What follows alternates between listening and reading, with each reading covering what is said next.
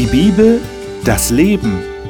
Winfried Vogel spricht mit seinen Gästen über ein Thema der Bibel.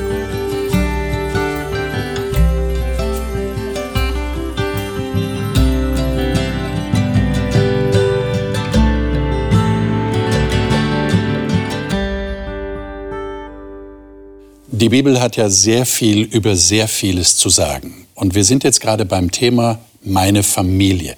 Und tatsächlich, die Bibel hat auch zu diesem Thema eine Menge zu sagen. Und wir versuchen das gerade herauszufinden.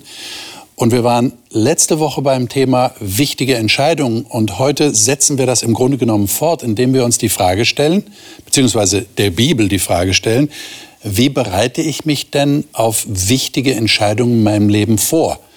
Und ich meine, zum Thema Familie gehört natürlich auch Partnerschaft, Beziehung, wie bereite ich mich auf so eine Beziehung vor, gehört natürlich auch dann dazu, wenn Kinder kommen, kann ich mich darauf vorbereiten, äh, wie ich als Vater, als Mutter, als Eltern sein will. Wie geht das? Gibt es da eine Möglichkeit? Und schließlich werden wir auch über die Frage reden, äh, wenn es dann zum Ende des Lebens geht, wo die Bibel sagt, die Tage, die uns nicht so gefallen, weil wir halt Beschwerden bekommen, kann man sich darauf vorbereiten? Das sind die Fragen, die ich meinen Gästen stellen werde. Die Gäste darf ich Ihnen jetzt vorstellen. Dagmar Dorn lebt in der Schweiz, ist Hebamme von Beruf und leitet die Abteilung Frauen in einer Freikirchenverwaltung. Sie sagt, sie sei dankbar für Gottes Bewahrung und für seine Führung in ihrem Leben. Melina Godina hat eine Ausbildung als Erzieherin gemacht und einige Jahre im Krippenbereich gearbeitet. Heute arbeitet sie im Bereich Social Media für Hope Media. Sie sagt, die Bibel gebe ihr das Fundament im Leben. Thilo Voth ist Pastor und im Vorstand eines Freikirchenverbands in Mitteldeutschland. Er sagt, er habe es selbst erlebt, dass das Wort des Paulus wahr ist, dass uns nichts und niemand von der Liebe Gottes trennen kann. Johannes Weigmann ist im tätigen Ruhestand und nimmt viele ehrenamtliche Aufgaben wahr, weil es ihm wichtig ist, anderen Menschen die Liebe Gottes nahezubringen.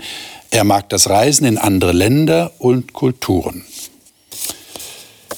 Das erste, womit ich, worüber ich mit euch reden möchte, ist die Liebe. Das ist ein tolles Thema, oder? Die Liebe. Lesen wir mal einen Text dazu, einen ganz berühmten Text. 1. Korinther 13. 1. Korinther 13, die Verse 4 bis 8. Ähm, ich denke, wir sollten uns das mal aus der Neues Leben Übersetzung anhören. Dagmar, du hast die mitgebracht. Mhm. Lies doch mal die Verse 4 bis 8 in 1. Korinther 13. Die Liebe ist geduldig und freundlich. Sie ist nicht neidisch oder überheblich, stolz oder anstößig. Die Liebe ist nicht selbstsüchtig. Sie lässt sich nicht reizen und wenn man ihr Böses tut, trägt sie es nicht nach. Sie freut sich niemals über Ungerechtigkeit, sondern sie freut sich immer an der Wahrheit. Die Liebe erträgt alles, verliert nie den Glauben, bewahrt stets die Hoffnung und bleibt bestehen, was auch geschieht. Die Liebe wird niemals aufhören, selbst wenn Prophetie, das Reden in unbekannten Sprachen und die Erkenntnis vergehen werden. Also es gibt ja Kommentatoren, die weisen darauf hin, dass die Liebe hier eigentlich so personifiziert wird. Ja, die Liebe ist wie eine Person. Ähm, und jetzt könnte ja einer kommen und sagen, ja, kann schon sein, dass die Liebe so ist, ist halt die Liebe so, aber die Menschen sind so nicht.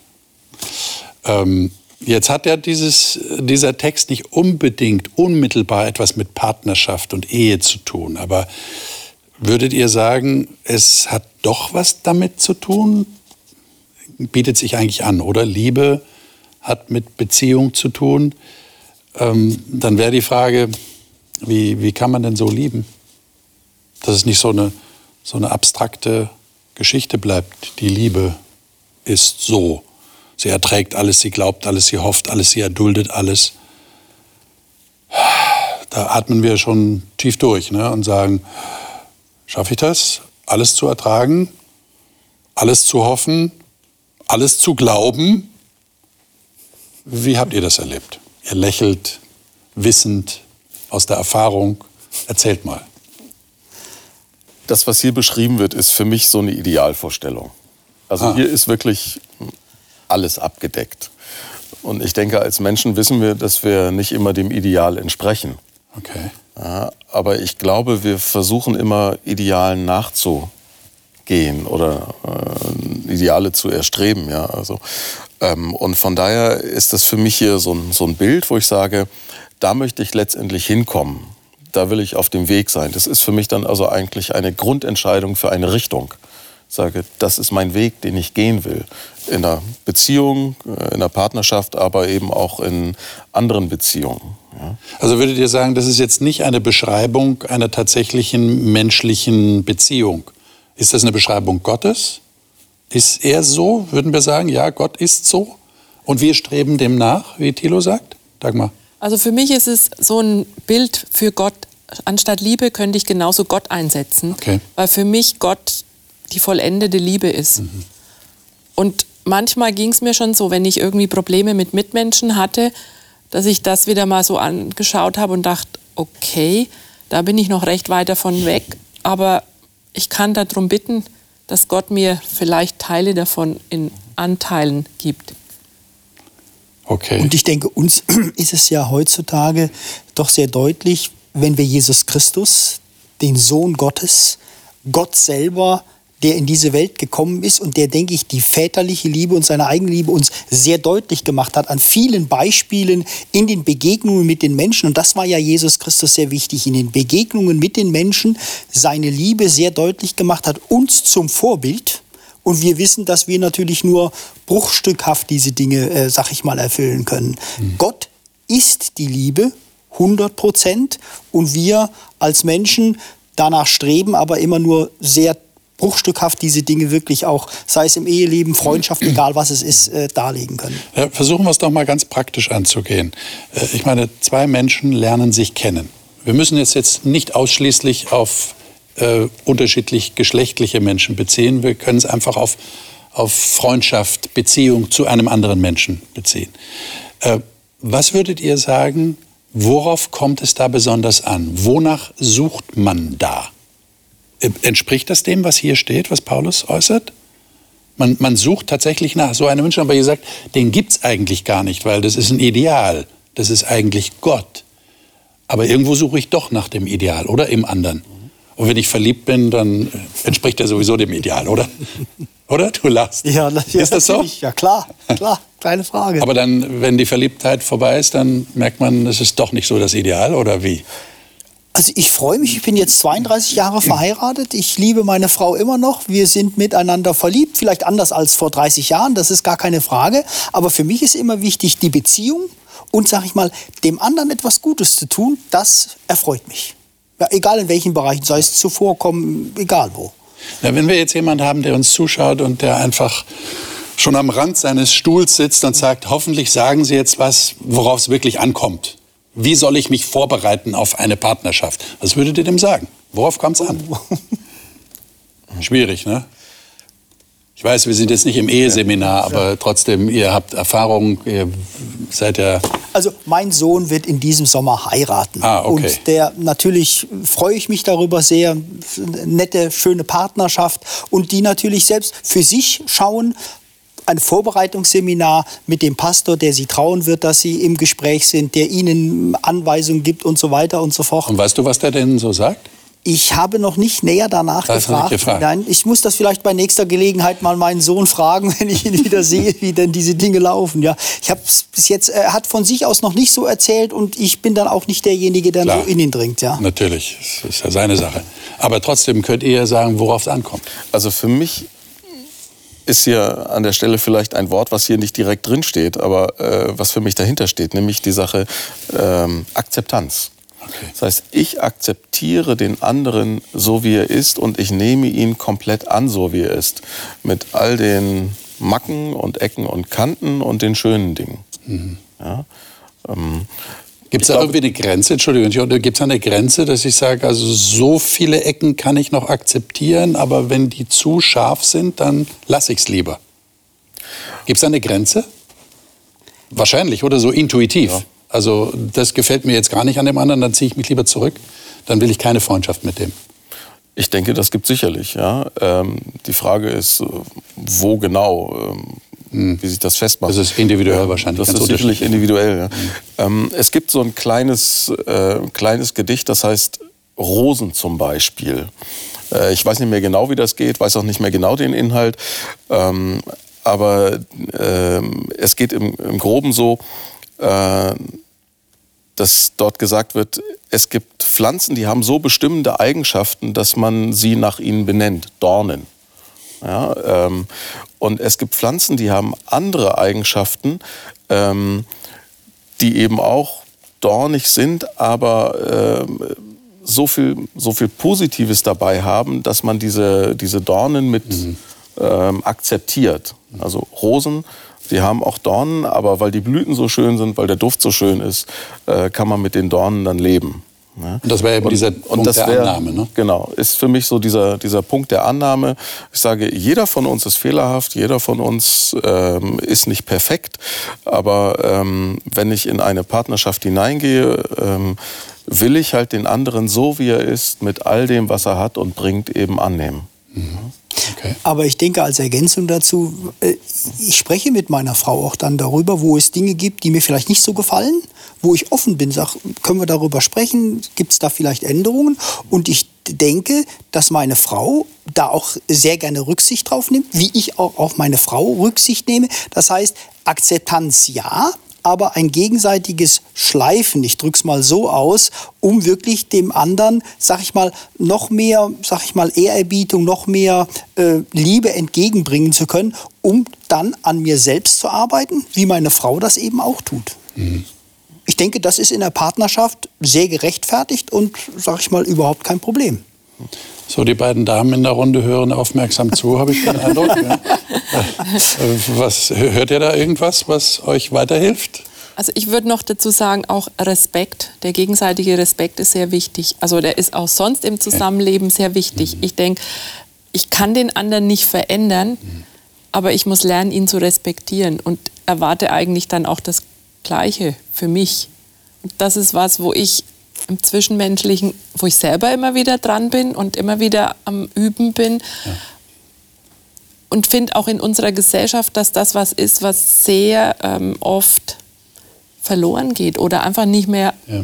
geübt wird. Und ich glaube, das ist auch was, wo man von Kind aus, wenn wir schon Familie sagen, auch ähm, lernen sollte ja. und kann. Man sagt ja auch, wenn der Respekt stirbt, stirbt die Liebe. Und, und das ist ja auch mit ein Teil dessen, was Paulus hier in dem hohen Lied der Liebe in 1. Korinther 13 zum Ausdruck bringt. Mhm. Ich glaube, das hat viel damit zu tun. Mhm. Respekt vor dem anderen. Melina, was denkst du? Ich denke immer ganz gerne an, dieses, äh, an diesen Satz, den ich mal gehört habe. Ähm, Liebe ist, wenn man die Bedürfnisse des anderen über sich selbst stellt, über seine eigenen stellt. Mhm. Und natürlich, das kann auch in einen sehr ungesunden Rahmen rutschen, wenn das überhand nimmt. Mhm. Aber ich glaube, in der heutigen Zeit ist ja Egoismus eines der größten Probleme auch, dass jeder sich selber darstellen will, seine eigenen Ziele verfolgt. Mhm.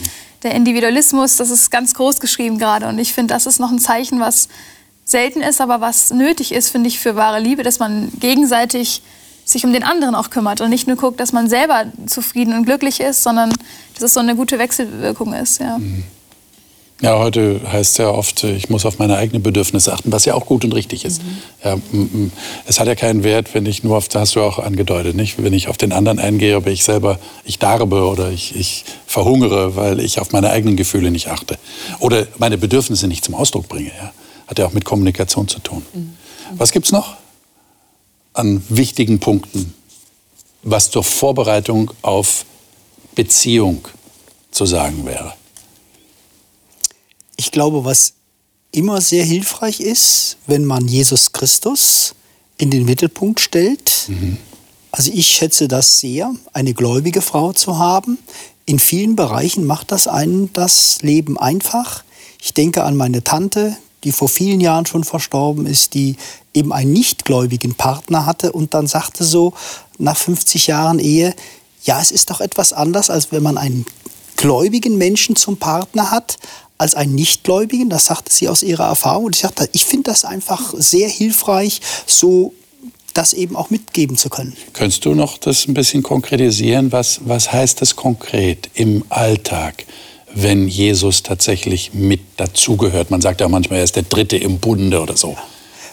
ein gemeinsames Tischgebet, eine gemeinsame Andacht, okay. äh, ein gemeinsames Bibellesen.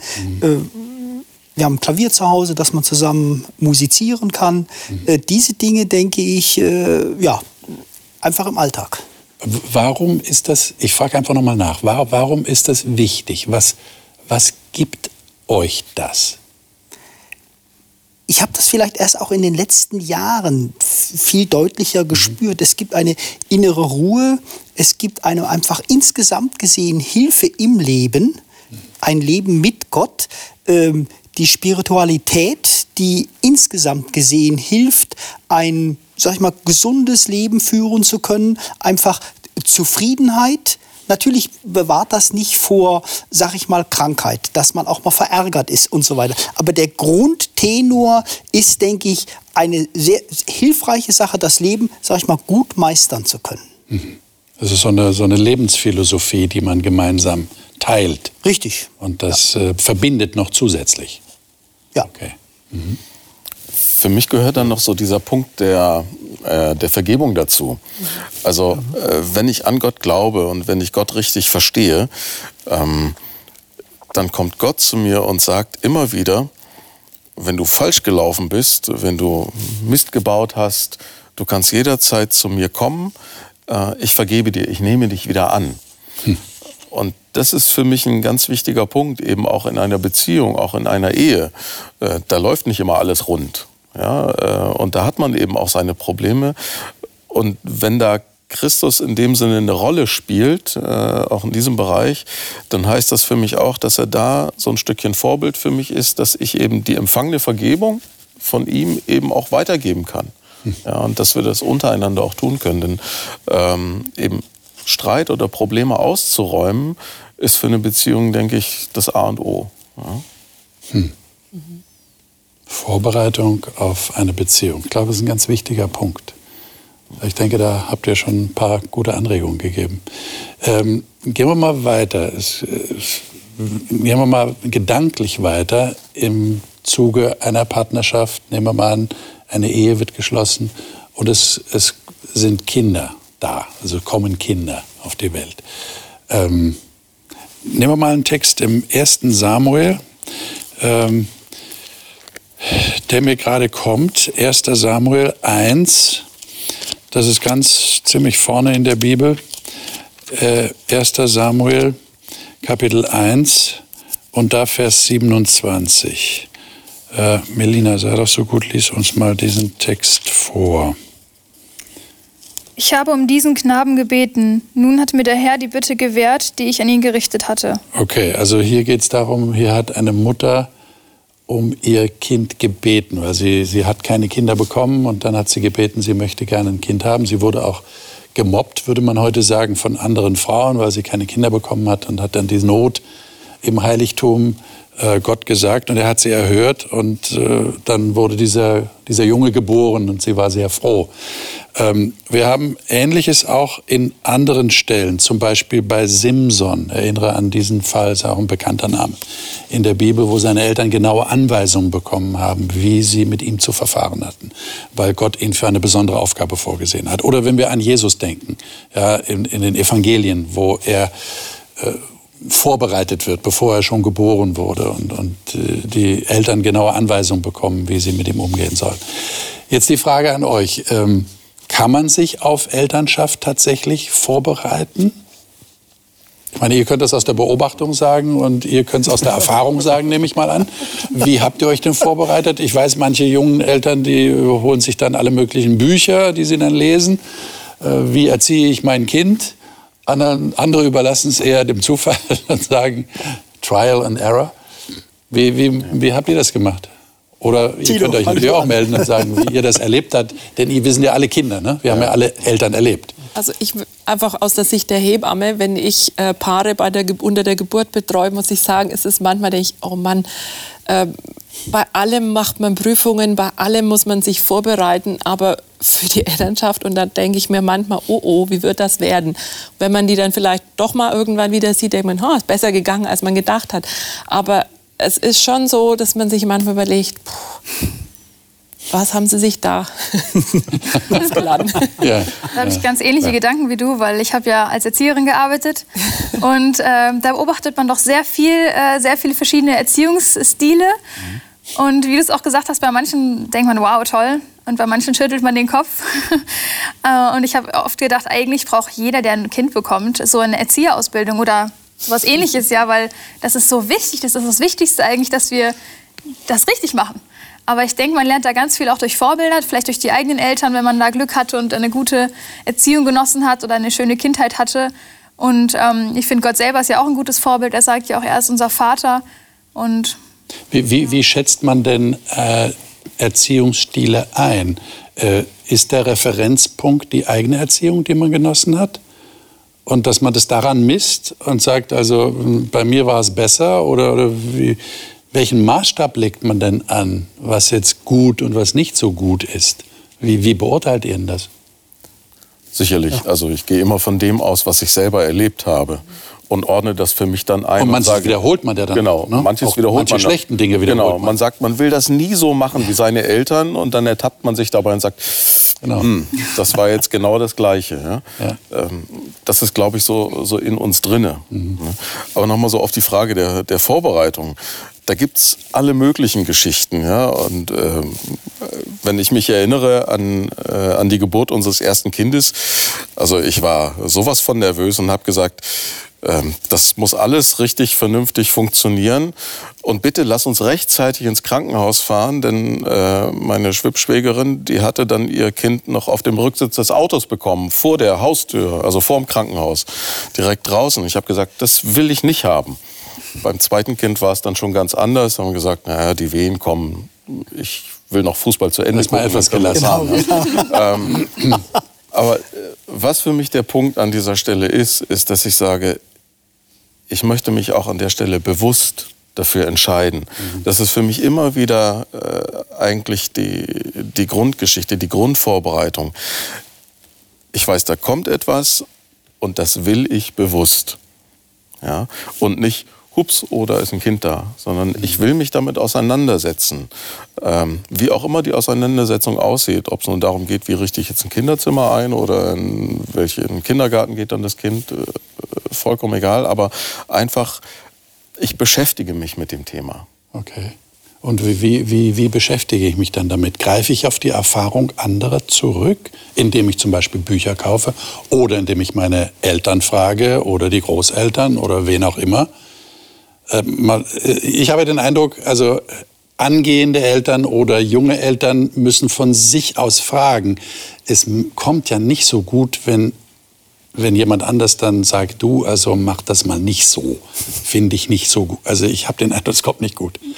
Das heißt, muss, muss die Initiative schon von den, von den Eltern ausgehen, oder? Was meint ihr? Also ich habe äh, vielleicht noch, was du sagtest, Vorbereitung. Meine Frau und ich, wir haben darum gebetet. Mhm. Kinder, ja, nein. Dann wurde unser Sohn geboren, hat man eine Vorbereitung gemacht und das ging dann alles relativ locker für uns. Ja, und ich weiß noch, sind wir ins Krankenhaus gefahren und der Sohn wurde geboren. Ich war ganz stolz, ihn zu wiegen und die Nabelschnur durchschneiden zu können. Und wenn ich an die Erziehung denke, war mein Prinzip immer, wir als Eltern lieben unsere Kinder. Das ist das Hauptmotiv und da können wir als Eltern Fehler machen aber letztendlich die Liebe überdeckt alles. Und das muss man einfach als Eltern, meine Eltern haben Fehler gemacht, wir als Eltern machen Fehler, das werden meine Kinder auch äh, wieder machen. Aber da, wenn man von dem Gebot der Liebe sich tragen lässt und den Kindern wirklich zeigt, wir lieben euch, dann denke ich, ist man auf einem sehr guten Weg und versucht ihnen das äh, so mitzugeben. Und nun sind meine Kinder erwachsen und ich hoffe, dass sie da sagen, Mensch, ihr Eltern habt uns toll erzogen, wir sind froh, dass wir euch haben. Ja? Und dass sie das multiplizieren. Und da, richtig, ihren eigenen genau. Kindern. Ja. Genau. Aber was du erwähnst, hat ja mit Vertrauen auch zu tun. Ich habe den Eindruck, es ist ganz wichtig, dass, dass ein Vertrauensverhältnis entsteht. Ja, Kinder sind ganz klein, mhm. da, da wächst das ja, das sind ja ganz wichtige Jahre.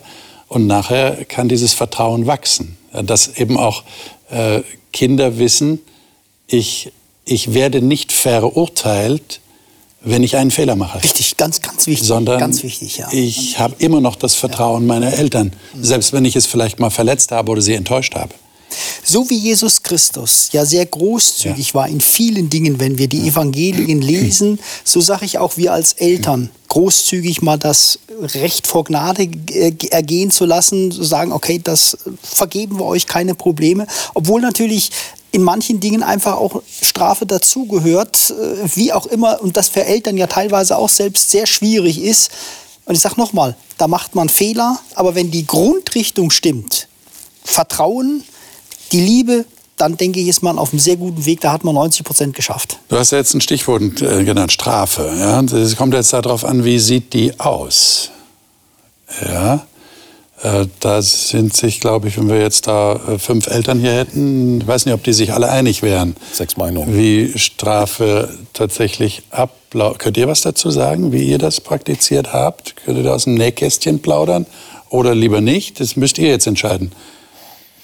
Könnt ihr da einen Tipp geben? Ich würde Strafe mal in Konsequenz umbenennen. Genau. Es hat generell einen, ja, es einen wesentlich angenehmeren äh, Slang als das Wort Strafe. Okay. Mhm. Das ist ja auch heute in unserer äh, Laissez-faire-Erziehung, die oft äh, der Fall ist, sehr äh, ja, negativ äh, gesehen ja. wird. Ich würde es äh, ja genau Konsequenz nennen, weil ähm, Kinder müssen ja auch lernen, dass das Handeln, was sie tun, äh, Folgen hat. Das ist ja auch wichtig, um diese vorausschauende Sicht äh, zu erlernen. Deswegen denke ich auf jeden Fall, es ist wichtig, dass man konsequent ist, aber trotzdem immer, wie du es gesagt hast, liebend und dass man auch vergibt. Aber trotzdem muss man manchmal die Handlungen tragen und manchmal kann man auch sagen, gut, als Eltern, wir drücken ein Auge zu und helfen dir mal beim Tragen oder nehmen dir das ab. Aber mhm. ich denke, für alles gibt es da seine Zeit. Hm.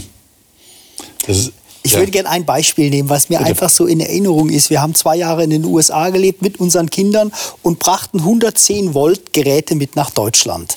Und ich habe meinem, meinem, Sohn gesagt, den Fernseher schließt du nicht an, der geht kaputt, wenn du das machst. Und habe ihm das ganz deutlich gesagt und er hielt sich nicht dran, hat das Ding angeschlossen und das Ding machte Pum. Ich weiß, ich habe mich so geärgert und da gab es auch Konsequenzen. Ich weiß nicht mehr, was es gegeben hat an der Stelle, aber so ein ganz klares Verbot, dann zu übertreten, da ist man auch als Vater dann einfach sehr verärgert. Und dann gibt es auch was. Wie gesagt, ich weiß nicht mehr, was es war.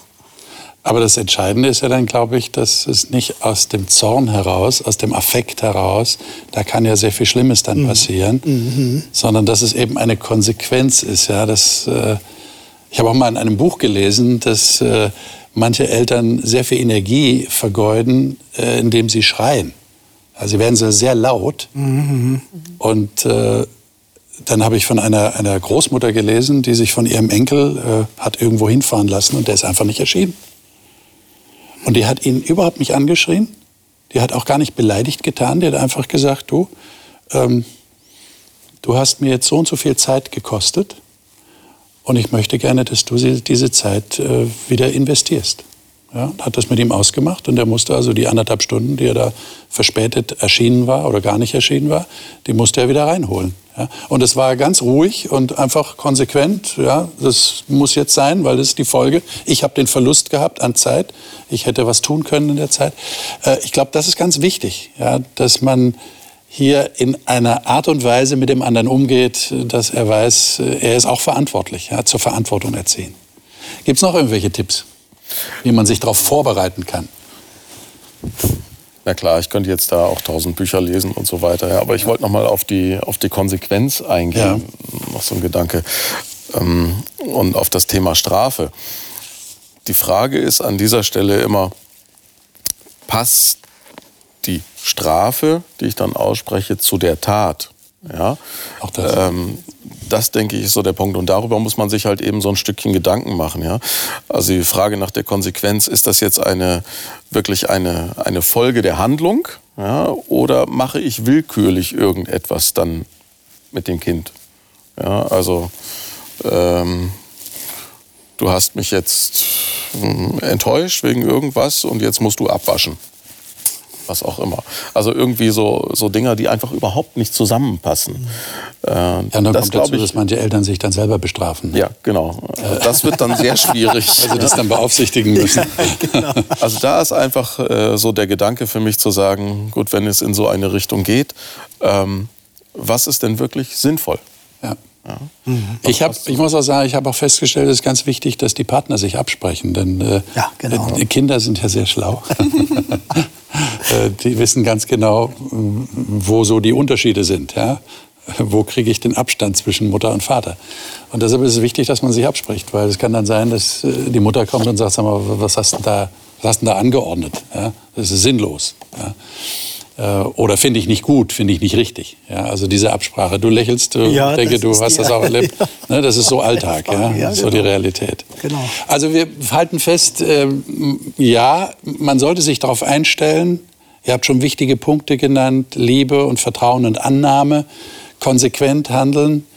Ich glaube, das ist ganz wichtig. Aber wir können nur angehenden Eltern raten, äh, ja, sich zu informieren. Ja, Vorbilder sich zu suchen, gute Vorbilder nicht unbedingt Helikoptereltern zu werden, das ist ja auch heute ein Problem. Ja. Äh, also so über den Kindern zu schweben und alles von ihnen fernhalten wollen. Da können ja auch Lehrer äh, ein Lied davon singen. Aber gehen wir mal noch zu einem Thema, das auch, glaube ich, wichtig ist. Wenn wir so im Leben weitergehen, dann kommen laut Bibel die Tage, die uns nicht so gefallen. Ähm, Nehmen wir mal äh, den Text im Psalm 71, die Verse 17 bis 18 und danach noch zwei andere Texte, die ich gerne mit euch lesen würde. Tilo, sei doch so gut, lies mal Psalm 71, 17 und 18, diese beiden Verse. Lass mich auch jetzt nicht im Stich, o oh Gott, jetzt, wo ich alt und grau geworden bin. Gib mir noch so viel Zeit, dass ich auch meinen Kindern und Enkeln noch erzählen kann, wie groß und mächtig du bist. Mhm. Und der nächste Text wäre Prediger 12, Vers 1.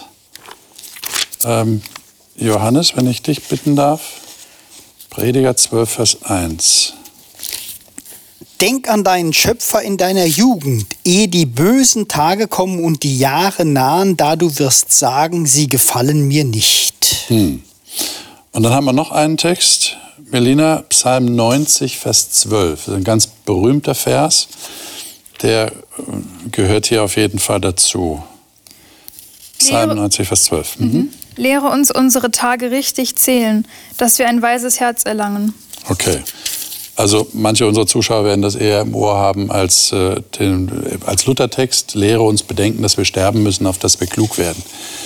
Jetzt die Frage an euch. Wie bereitet man sich denn auf das Älterwerden vor. Ähm, ich schaue jetzt nicht in erster Linie dich an, äh, obwohl äh, manche sagen, ja, man muss dich schon früh vorbereiten. Aber ich weiß aus eigener Erfahrung, in deinem Alter denkt man da noch nicht dran. Aber äh, wie geht's euch? Also ich denke, auch da ist wieder äh, das Bewusstmachen wichtig. Vielleicht, also zwei Beispiele, die ich ganz hautnah erlebt habe. Ja. Ähm, ich hatte eine Mitarbeiterin, die mit 63 in Rente gegangen ist und ihr Mann auch. Und in diesem Moment haben sie gesagt, wir verlassen jetzt unser Haus, wir verkaufen unser Haus, wo wir wohnen, wir ziehen in einen anderen Ort, bauen dort neu ähm, und schaffen uns dort eine neue Infrastruktur. Die sind also von Hamburg nach Friedensau gezogen und Friedensau ist ein Ort, wo ähm, wir neben einem Seniorenheim, was unserer Kirche gehört, auch ein betreutes Wohnen haben und direkt neben sehr friedlich an. Ne? Genau, genau, sind sie hingezogen und haben Folgendes gesagt: Wir sind jetzt noch in der Lage, uns eine neue Infrastruktur zu bauen. Und wenn wir nicht mehr in unserem Haus wohnen können, dann können wir in das betreute Wohnen ziehen, mhm. verlieren aber nicht unsere Beziehungen okay. und unsere Nachbarschaft. Und wenn wir dort nicht mehr wohnen können, dann können wir in das Seniorenheim ziehen. Ja, und dort können wir dann halt eben. Also die haben sich ganz aktiv haben vorbereitet. ganz aktiv vorbereitet äh, und sind so in den Ruhestand gegangen. Und das, was ich so beobachte, ist, dass das auch wirklich eine gute Entscheidung war. Hat gut funktioniert. Ja, hat gut funktioniert. Und äh, dann habe ich es in meiner eigenen Familie erlebt, dass also äh, Menschen gesagt haben, nee, wir schaffen doch noch alles. Und das ist doch alles in Ordnung. Ähm, und wir können hier in unserem Haus alt werden. Ähm, und irgendwann funktionierte es nicht mehr und dann mussten sie verpflanzt werden aus ihrer gewohnten Umgebung heraus und sind nicht sehr glücklich mhm. ja, oder glücklich gewesen. Ähm, ja, ich meine, die Frage ist ja, wie, wie erwischt man den richtigen Zeitpunkt? Genau. Also ich stelle mir das schwer vor, vor allem auch diesen Zeitpunkt dann klar zu sagen, ich gebe jetzt ein Stück meiner Selbstständigkeit auf. Das ist ja, glaube ich, Selbstständigkeit gehört auch zur Würde des Menschen irgendwo. Ja? Also manche Leute, wenn sie da so durch so ein Seniorenheim gehen, die sagen, bloß nicht, ja, wo um 6 äh, Uhr morgens schon jemand im Zimmer steht und sagt Hallo und Guten Morgen und jetzt versteht ihr, was ich meine? Äh, also wie findet man den richtigen Zeitpunkt? Wie bereite ich mich auf das Alter vor? Also ich finde es noch recht schwierig, vor allem wenn man noch mitten im Leben steht oder meint, ja, das zu sein. Genau. Also gerade im aktiven Berufsleben. Ja. Was für mich auch wichtig ist, dass man nicht das Gefühl hat, ja, wenn mit der Rente, dann kann man dann mal auch so Freundschaften etc. auffrischen oder was, sondern das muss eigentlich schon alles mitgebracht werden, weil wenn ich dann älter bin, kann ich nicht gucken, wer ist jetzt noch da oder mit wem könnte ich mich befreunden mhm. oder die Freundschaften pflegen. Ich glaube, das ist schon mal was Wichtiges, was ich mitnehmen sollte oder ja, jetzt schon dabei bin, die Freundschaften zu pflegen, die ich habe. Mhm. Sonst bin ich dann im Alter vielleicht irgendwo mal an einem Ort, wo ich nicht sein möchte und habe dann auch niemanden um mich mehr herum, wenn mhm. Familie auch wegbröckelt oder so. Und das andere ist auch noch, dass ich finde, ähm, dass man auch verantwortungsvoll umgeht indem man sich Gedanken macht, was heißt Vorsorge, mhm. was heißt Patientenverfügung etc. Mhm. Dass ich auch da meine Verantwortung als Mensch meinen Mitmenschen. Auch Verantwortung den anderen gegenüber, ja. denn die haben ja dann damit zu tun und stehen vielleicht vor einem großen Rätsel, was machen wir jetzt, genau. wenn nicht vorgesorgt worden ist. Ja, ganz, ganz wichtiger Punkt. Ich würde gerne aus meiner eigenen Erfahrung bitte, berichten, bitte, der bitte. ich ja nun schon im Ruhestand bin. Ja die vielen Ehrenämter. Mhm. Ich bin, Arbeit war sehr stressig am Schluss und mehr, mehr oder weniger übergangslos, dass man dann Dinge machen kann, die einem Spaß machen, okay. in Form von Ehrenämtern. Du hast es gerade gesagt, was ganz wichtig ist, ehemalige Arbeitskollegen, die im gleichen Alter sind, die eben auch in den Ruhestand gegangen ist. Zur Arbeitszeit hatte man kaum Zeit, sich zu treffen, aber jetzt hat man Zeit, sich zum Mittagessen irgendwo zu treffen. Wir haben ja Zeit miteinander, dass man miteinander äh, sprechen kann. Äh, Gerade auch wenn man gemeinsam Kinder hat äh, über diese Dinge. Das tut einem sehr gut. Und dass man wirklich äh, gut überlegt auch, was will ich im Ruhestand machen. Denn wenn man davon überrascht wird, so wie ich, und man überhaupt nicht vorbereitet ist, dann kann man ganz schnell alt werden. Ich weiß das von einem ehemaligen Arbeitskollegen, der mit seiner Freizeit überhaupt nichts anzufangen wusste und sehr unglücklich in seinem Rentendasein gewesen ist, weil er eben immer gearbeitet hat. Also das sind immer Abschnitte. Wir haben es jetzt und heute Morgen gesehen, Ehe, Kinder, Familie, Arbeitsleben in den Ruhestand zu gehen. Und ich denke, man kann viel selber dazu beitragen, zu überlegen, wie mache ich das, dass man wirklich auch im Alter glücklich und zufrieden ist. Ich meine, ich denke jetzt noch nicht an Altenheim, ich denke auch noch nicht an äh, sonstige Dinge. Dafür bin ich einfach noch zu jung. Ich fühle mich da einfach noch äh, fit und jung. Äh, das kommt dann irgendwann zu seiner Zeit und ich bin froh und dankbar, die verschiedenen Lebensphasen erlebt zu haben und freue mich, dass was in der Zukunft kommt. Mhm. Jetzt äh, spricht ja dieser eine Text, den wir jetzt zum Schluss gelesen haben, davon, dass man bedenken soll, dass der Tod kommt, damit man klug wird oder weise wird, wie dort steht. Äh, gehen wir mal auf diesen geistlichen Aspekt. Kann man sich geistlich auf das Alter vorbereiten, auf den Tod, auf das Ableben? Wie würde das aussehen? Was meint denn der Psalmschreiber an der Stelle? Wieso werde ich denn klug, wenn ich daran denke, dass ich sterbe? Was ist damit gemeint? Ich glaube auch das Bewusstmachen dieses nicht ewig währenden Lebens hier auf dieser Erde. Ja. Wir hatten es ja schon in der vorherigen Sendung, so ähm, was kommt, was, wie kann ich mich da auch, ähm, ja, was das Leben eigentlich ist, dass es ein Hauch ist, dass es eigentlich im Verhältnis, ja, nichts ist. Und dass mir das einfach auch bewusst ist und mein Leben auch sinnvoll einsetze. Also so ist es für mich wieder, wenn es heißt, lehr uns bedenken, ähm, dass wir sterben müssen. Also dass es eine Endlichkeit hat und ich, dass ich das Leben auch sinnvoll nutze. Was ja eigentlich eine Tragik ist, nicht? dass das Leben endlich ist. Wir haben ja vieles, was wir genießen können auf dieser Erde. Mhm. Und wir haben jetzt gerade darüber gesprochen, ich bereite mich auf Partnerschaft vor, ich finde Partner, ich finde Beziehungen, die mich ja auch glücklich machen, wie du sagst, Johannes. Und dann kommt aber irgendwann das Bewusstsein, weil wir verdrängen es ja meistens, aber irgendwann kommt es dann doch, das ist nicht für immer, das wird irgendwann aufhören. Wir leben immer mit Anfang und Ende und das ist ja ist eine Tragik, die da drin liegt. Ja? Und damit jetzt in einer, einer Art und Weise umzugehen, die mir auch im Inneren, im Geistlichen weiterhilft. Ich glaube, das ist eine große Herausforderung. Also ich nehme da immer gerne die Erfahrungen meiner Tanten, die inzwischen verstorben sind, die dann ja. über 80 waren, 85, meine eigene Mutter, die fast 90 ist, wo dann eine gewisse Lebenssättigung eingetreten ist. Wenn aber in Gott man sich geborgen fühlt, mhm. dann hat man irgendwann den Wunsch, insbesondere wenn der Lebenspartner verstorben ist, jetzt reicht's eigentlich. Jetzt würde ich eigentlich ganz gerne sterben. Mhm. Das ist dann irgendwo der Wunsch dann da, äh, was ich eben von Tanten und von meiner Mutter höre. Hm.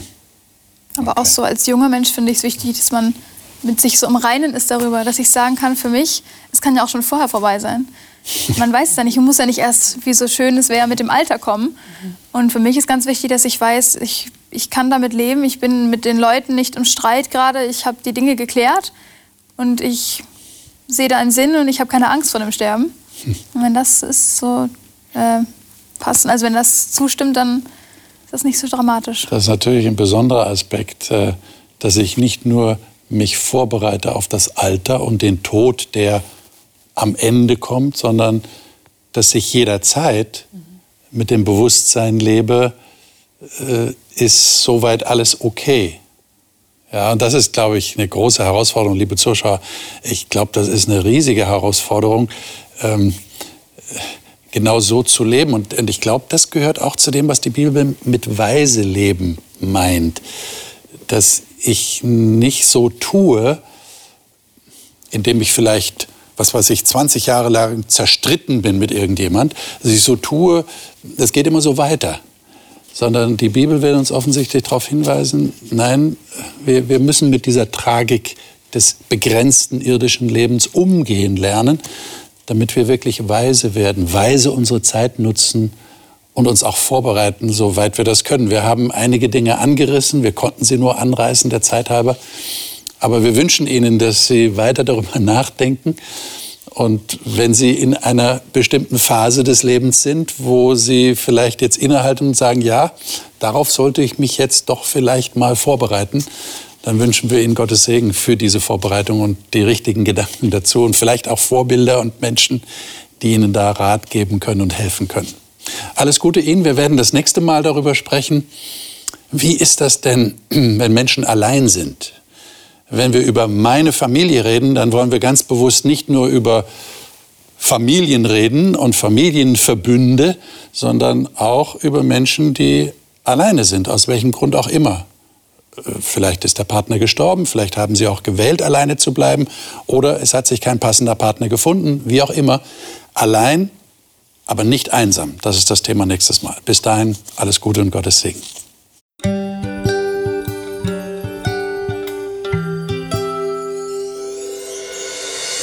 Sie hörten auf Hope Radio die Bibel, das Leben mit Winfried Vogel und seiner Gesprächsrunde.